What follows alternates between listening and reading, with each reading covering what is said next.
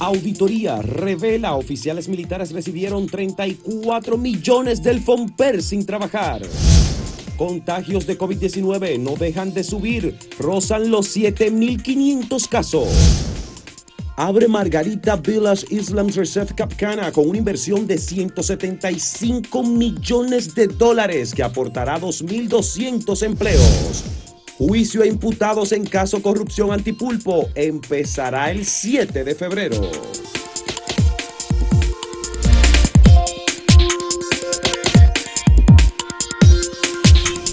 Bueno, como decía una campaña turística de la República Dominicana, que decía inagotable, aquí parece que hay ciertos casos en los cuales la corrupción es inagotable, porque de la auditoría aquella al FOMPER todavía se están sacando cosas a la luz. El compañero Julián Herrera, uno de nuestros eh, periodistas, ha escrito una historia en donde resalta, y eso está en esa auditoría que hizo la Cámara de Cuentas al FOMPER, en el pasado gobierno, eh, se destinaron, y esto parece poca cosa, porque se robó tanto, que cualquiera dirá, unos que se llevaron miles de millones, cientos, 34 millones de pesos, se dice fácil, pero eso es mucho dinero. No, casi nada. Pero ¿qué pasa con esos 34 millones de pesos, Lunelsi? Que se los pagaron, yo pongo pagaron entre comillas, porque pagar es a cambio de un trabajo, un servicio, se los regalaron. Sí, fue, un regalo. se los dieron, para no decir que, participaron de un cohecho, de un robo, esos 34 millones de pesos a oficiales militares que a cambio no hacían absolutamente nada. Así es muy bueno. Así sí es bueno, bueno no, buenísimo. Como un lotico se sacaron ellos ahí en La lotería. En el Fomper. Eso es parte de ese expediente que está, sabemos, en, en manos del Ministerio Público y que a consecuencia de lo que ahí se hizo, pues hay muchas personas sometidas a la justicia o bajo investigación en unos casos y en otros sometidos.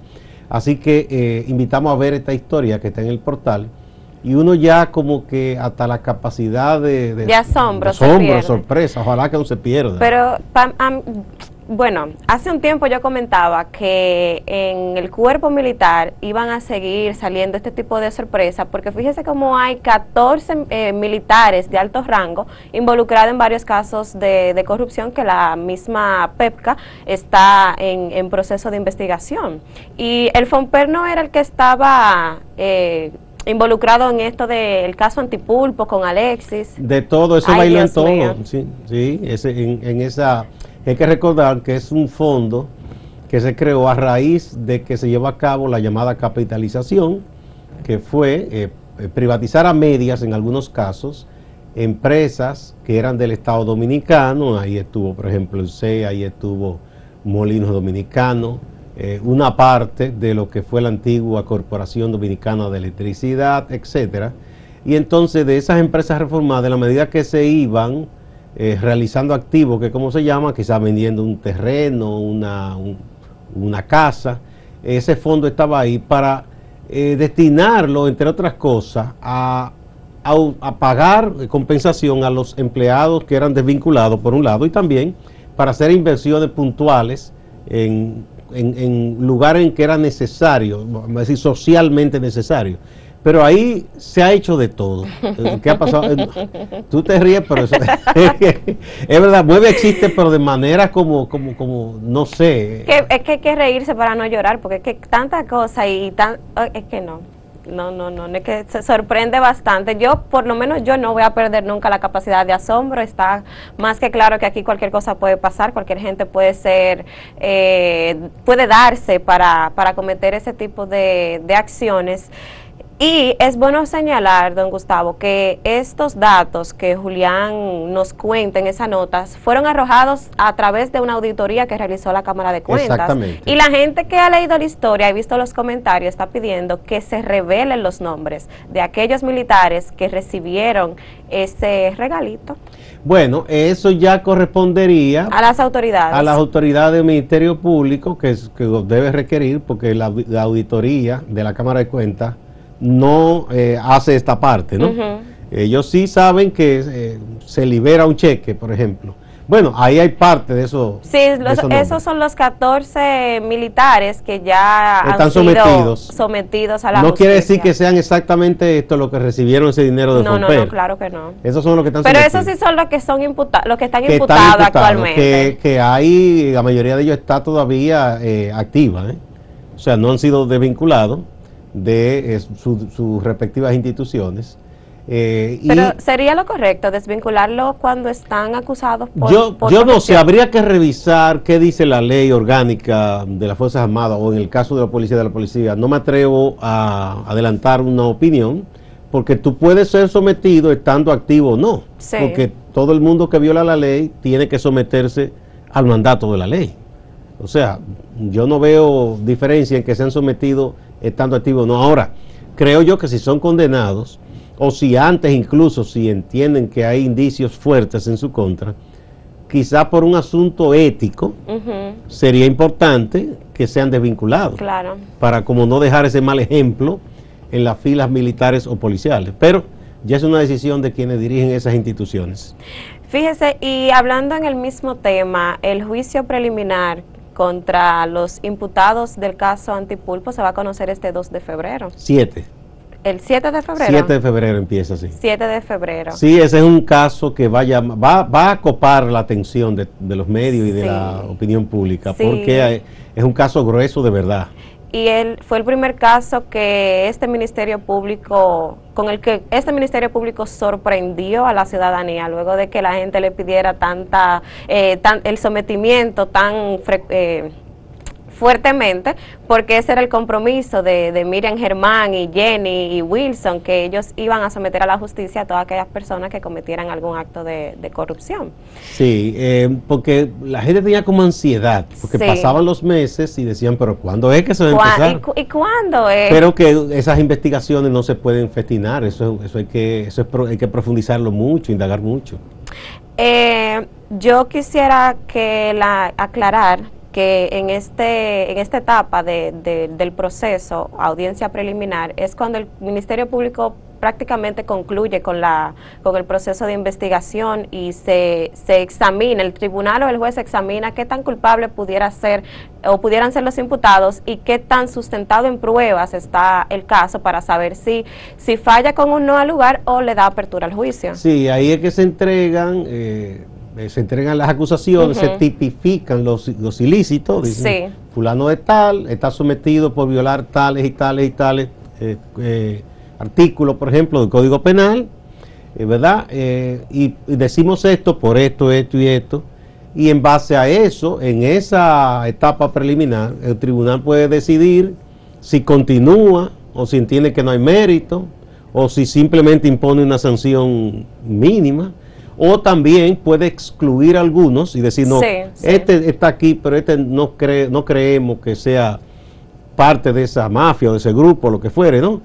Y, que quede ya eh, sancionado con el tiempo que duró en prisión. Hay que ver qué va a pasar porque lo que sí se sabe es que este expediente tan largo de tres mil y pico de páginas que tiene el Ministerio Público contra 27 imputados, oiga eso, 27, empezaron con 14 y luego aumentaron recientemente la lista de, imputaciones, eh, puede puede también sorprender. Hay muchos testigos, incluso Francisco Pagán y, otro de los imputados están colaborando con el Ministerio Público de acuerdo a las informaciones que ellos mismos han, han brindado y estar pendiente a la, a la próxima etapa de la novela, porque es una novela. Bueno, y, va, y no cualquiera, va para largo.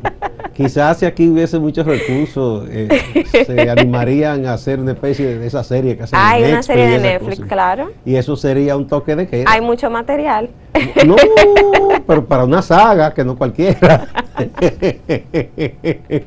no sé si tú leíste el, la trilogía, bueno, que después se convirtió ya en cuatro libros, eh, Millennium. De, no, no la, ah, de un escritor de, de Suecia que es una cosa tremenda, que eso atrapa a uno así. Bueno, hicieron unas películas europeas, luego una americana, para mí malísima, que resumieron las tres en una, una de esas tonterías que hacen en Hollywood a veces. Bueno. No, porque que las películas y series nunca van Es un tema también de investigación periodística y policial apasionante. Yo digo que estas cosas que han ocurrido aquí dan para más que eso. Larson hubiese hecho un novelón tremendo aquí. si viene a República Dominicana y le sobra material bueno, así es. Eh, vamos entonces a una pausa y vamos a ver el tema que hemos puesto para que los amigos y amigas eh, emitan su opinión. Tema de hoy. ¿Qué hacer con el año escolar ante la hora de COVID-19? Porque se llamó, ¿verdad? Desde el martes, entonces no fue todo el mundo, hay contradicciones. Unos dicen que sí, otros dicen que no. ¿Ustedes piensan que debe continuarse presencial, que debe ser presencial? Que debe ser no presencial o una combinación de ambos, como han propuesto algunos, que dicen que en los lugares que sea posible, presencial y en los que no, que sea de manera virtual o a distancia. Vamos a ver qué ha opinado la gente.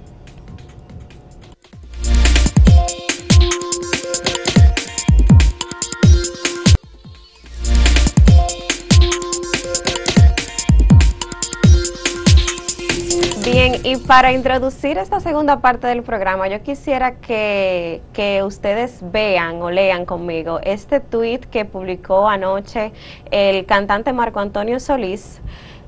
Eh, si me lo pueden poner en pantalla ahí, por favor.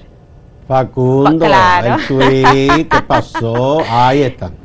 Dice Marco Antonio Solís y es referente con el COVID. Lo, traigo porque me parece bonito y porque es el mensaje precisamente que, que el gobierno de Estados Unidos está llevando a raíz de la pandemia. Y es que el COVID-19 es como el verdadero amor. Unos ya lo tuvieron, otros lo van a tener, algunos justo en estos momentos lo tienen y otros jamás sabrán que ya lo tuvieron. Caramba, es poéticamente triste y jodido eso. Pues.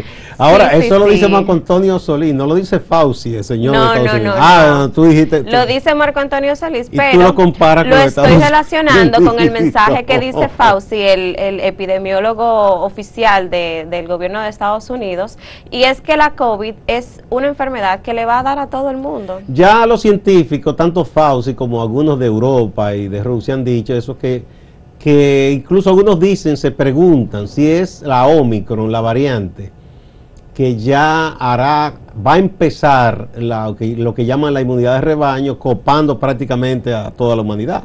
Uno no sabe. Bueno, hay, hay, científicos que dicen que sí, eh, pero hablando de, lo que nos toca, porque estamos en República Dominicana, el ministro de Salud, Daniel Rivera, ayer, eh, con respecto a, a, esa pregunta, dijo que, bueno, uno no, puede, no, no sabe. No, no es algo tan certero, no hay una evidencia, no hay algo que compruebe que eficientemente eh, Omicron sea la variante que va a venir. Pero es más rápida que un rapero esa cosa. o sea, que los raperos cantan eso que ustedes dicen como es urbano, cantan rapidísimo. Yo, no los entiendo nunca porque hacen tantas cosas rápidas.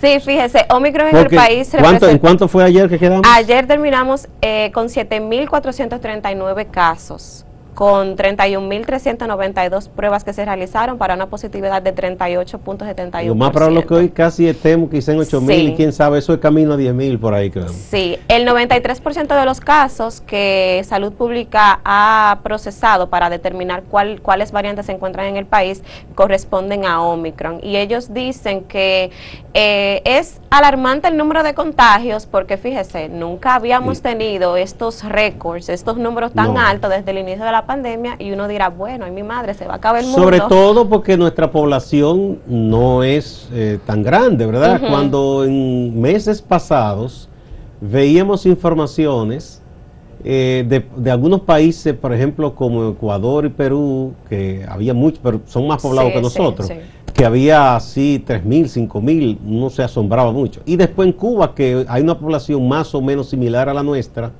y había 9.000, 8.000, 10.000, y ahora en Cuba ha bajado.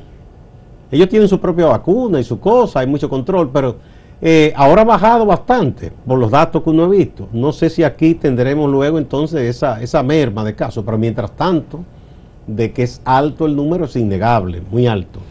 Sí, a pesar de los altos contagios y lo que ha representado Omicron en este nuevo año, ya vamos como por los 30 miles de casos activos solamente eh, desde la última semana de diciembre hasta el día de ayer.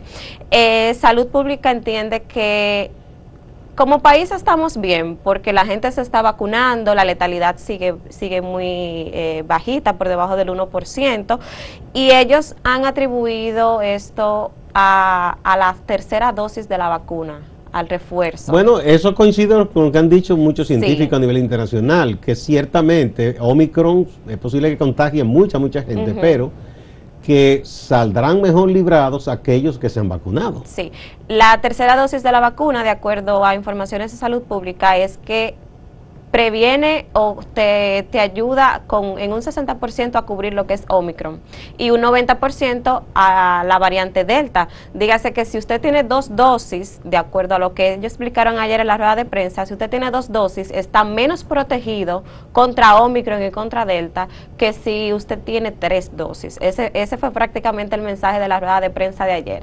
El que no tenga la tres dosis, que corra a ponérsela porque en eh, siete días después de haberse puesto la tercera dosis, los anticuerpos crecen en un 40%. Y ya hay países como Israel y en Chile y algunos países europeos que están hablando ya o están aplicando ya la cuarta dosis de vacuna.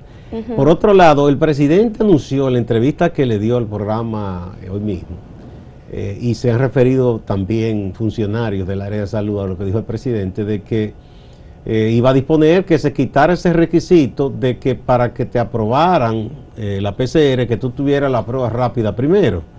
Porque eso es un tormento. si la gente está ahora con el temor por la expansión de esta variante, ¿cómo es que entonces tiene que ir primero, dedicar una prueba rápida que no es segura? Porque lo que hace la gente es que si ahí sale positivo, entonces confirma con la otra. Entonces una fila que eso es peor que un juego de las Águilas Licey. Es un proceso un poquito incómodo y que no hace mucho sentido eh, para muchos de nosotros. Sin embargo, él se excusó o él justificó más bien, él dijo que el, el, gobierno dominicano el año pasado invirtió unos milloncitos comprando pruebas y que se tiene registro de que hay gente que abusaron él dijo, nosotros sabemos de una persona que se que tuvo acceso a 40 pruebas al año y eso es mucho. No, porque es verdad que mucha gente decía eso. De hecho, yo vi un señor que lo entrevistaron en uno de esos noticiarios, que él decía que como él no creía la vacuna y para estar seguro se la hacía semanal. Entonces también eso es un exceso es de alguna una exageración. Y que por eso fue que se puso el requisito, pero ahora como se requiere que mucha gente salga de duda y se haga la prueba PCR, que se disponga que eso se se elimine, yo creo que es importante. Sí, sí, él, él, él pidió modificar, pidió al Gabinete de Salud ver qué tan factible sería modificar esta resolución de la CISARRIL para que las personas entonces puedan tener acceso más fácil a, la PCR. Aunque eh, Salud Pública está haciendo entre 10 y 11 mil pruebas gratuitas todos los días. Sí, debería quizá ampliarse el número de lugares donde se hace porque es gratuito y lo que me ha dicho gente que ha ido a Salud Pública que se da un buen trato, pero eh, el sector público solo, por lo menos si es solo en salud pública o en algunos centros de salud pública, eh, eso hace que se congestionen mucho las filas. Y hay gente que trabaja, por ejemplo, no puede, por, porque sí, tomarse un día. Hay empleadores que son más flexibles. Otros no. Pero hay otros que no, que si usted faltó, pierde el empleo. Entonces, es importante que se abran más centros porque eh, cuesta 4 mil billetes, que es, un dinerito. Entonces, 1.750 la, la de antes. Exacto, ahí estamos hablando eh, de seis, eh, ¿cuánto? 5 mil, casi 6 mil pesos, como quien no quiere la cosa. Pero fíjese. Eso es una comprita en el súper. Ay, nada más. la OMS...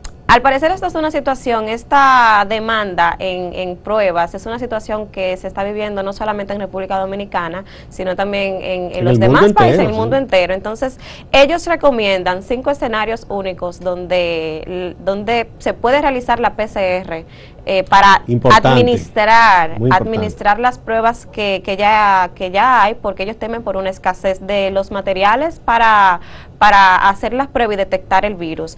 Estos casos son cuando hay personas con indicación de hospitalización por síntomas respiratorios, Además, cuando el paciente presenta cuadros respiratorios en grupos de riesgos, dígase personas de, de mayores de 70 años o, 75 años, un asmático, a los profesionales de la salud que tengan muy expuestos. que tengan algún síntoma respiratorio, pacientes que necesitan ser hospitalizados o ingresados porque se van a realizar, dígase una operación o algún proceso una diálisis, una cosa de esa, ¿no? Sí, esto solamente para descartar, porque también se, los médicos se pueden exponer. Y aquellos profesionales de servicios esenciales que presenten síntomas, dígase cuerpos de seguridad, servicios primarios, pero si presentan síntomas.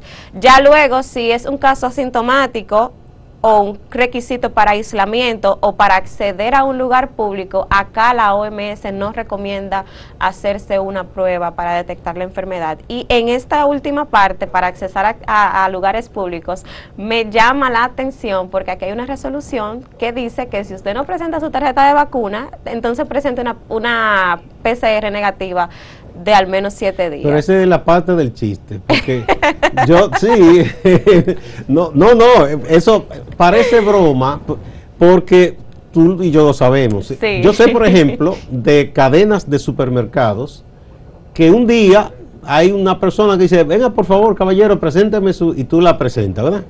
Que ellos ni la ven total, ¿no? No, no, no Y hay otros que esa gente tiene una cara de aburrimiento, como que ya la vida le llega. Dice, pase, pase. Entonces, imagínate, en los estadios, por ejemplo.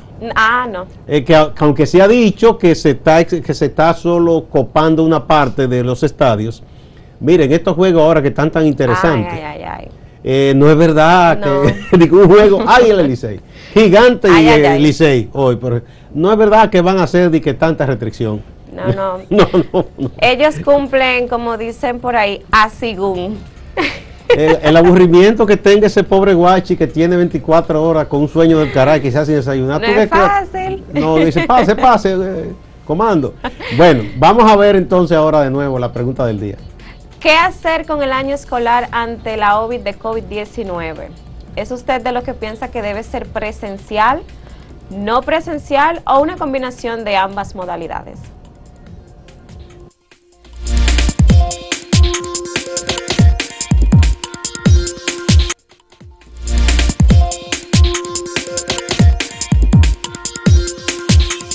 Vamos a ver, Lunelsi, entonces, cómo la gente ha respondido al tema que hemos puesto hoy, que es un tema que está muy actual, lo del COVID y el año escolar. Vamos a ver. debatible. Mira, aquí en el portal, eh, aquí la mayoría, el 61.33%, es partidario de que el año escolar sea presencial, 61.33%.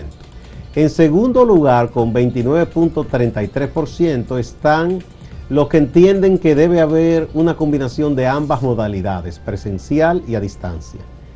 Y en tercer lugar, el 9.33% está de acuerdo con que el año sea no presencial. Eso es en el portal. En Twitter tenemos un panorama similar, pues el 49.3% dice que prefiere la docencia presencial la no presencial con un 22.7%, mientras que una combinación de ambos en un 28%. Yo creo que, bueno. Vamos a ver. Le diré más para adelante. Está bien, ya me dirás, porque aquí en YouTube, no sé si tú votaste en esta, ¿verdad? 53% dice que está de acuerdo con que el año sea presencial. El 29% en segundo lugar dice que no presencial y un 17% dice que una combinación de ambos. ¿Tú votaste en esta? ¿En cuál fue? No, yo voté en el portal. ¿Y qué tú votaste? yo voté por presencial, claro. Yo entiendo que las clases deben ser presencial y que ya quede opción de los padres si enviar o no a los hijos, porque también la salvación es individual. a ver. Dice Castillo Estrella, el fin de semana estuve con mi hija en Parque Central de Santiago, donde habían cientos de niños jugando con mascarilla. ¿Será que el COVID solo se pega en la escuela que no la pueden abrir? Ah, eso, ese es uno de los razonamientos que han hecho muchos educadores. Y aquí está el dominicano ausente, ausente. Dice, presencial. Somos un país tropical, se abren puertas y ventanas que haga corrientes y a estudiar se ha dicho. Claro. Los niños han sufrido bastante y no han aprendido igual. Héctor Liriano nos comenta, deberían alternar las clases para evitar que haya tantos niños juntos. Es decir, antes los dividieron en dos grupos, ahora deberían hacerlo en tres grupos. Yo creo que esa es una opción También muy razonable. También se puede, se puede eh, tomar en cuenta, claro que sí. Y aquí dice Ercilia Sánchez Paulino que para dar clase hay COVID. Para andar en teteo, fiesta y parque, banco, pizzería, heladería, piscina, etcétera, no hay COVID los niños están más cuidados en las escuelas que en sus casas. Va a depender también de, lo que se haga como familia, porque hay gente que no sale tanto. No, y los niños no es que están en teteo. Claro. Federico Suero Encarnación dice, una persona ignorante pide que sean presenciales con la tasa de contagio muy alta y que no le duele a sus hijos. Por lo menos hay que esperar dos meses que baje esa tasa de COVID para poder ir a la escuela. Eso dice don Federico. ¿Y, qué él me dice de esos niños que no, no, no tienen que a quien, quien los cuide en es un Tema así complejo, hay muchas opiniones, seguirá el debate. Eh, por cierto, que habrá una reunión entre las autoridades de nuevo eh, para analizar la situación y buscarle una salida. Vamos con el compañero Máximo Laureano desde la ciudad de Santiago de los Caballeros. Máximo, un santiaguense liceísta. Tanto el Poder Judicial como el Ministerio Público en Santiago han estado trabajando con un personal muy limitado a raíz de los contagios del coronavirus. Santiago, en los reportes de martes y miércoles, se han registrado 1.064 casos de la variante Omicron. De esta situación, nos habla Juan Carlos Vircán, procurador de la Corte de Apelación de Santiago.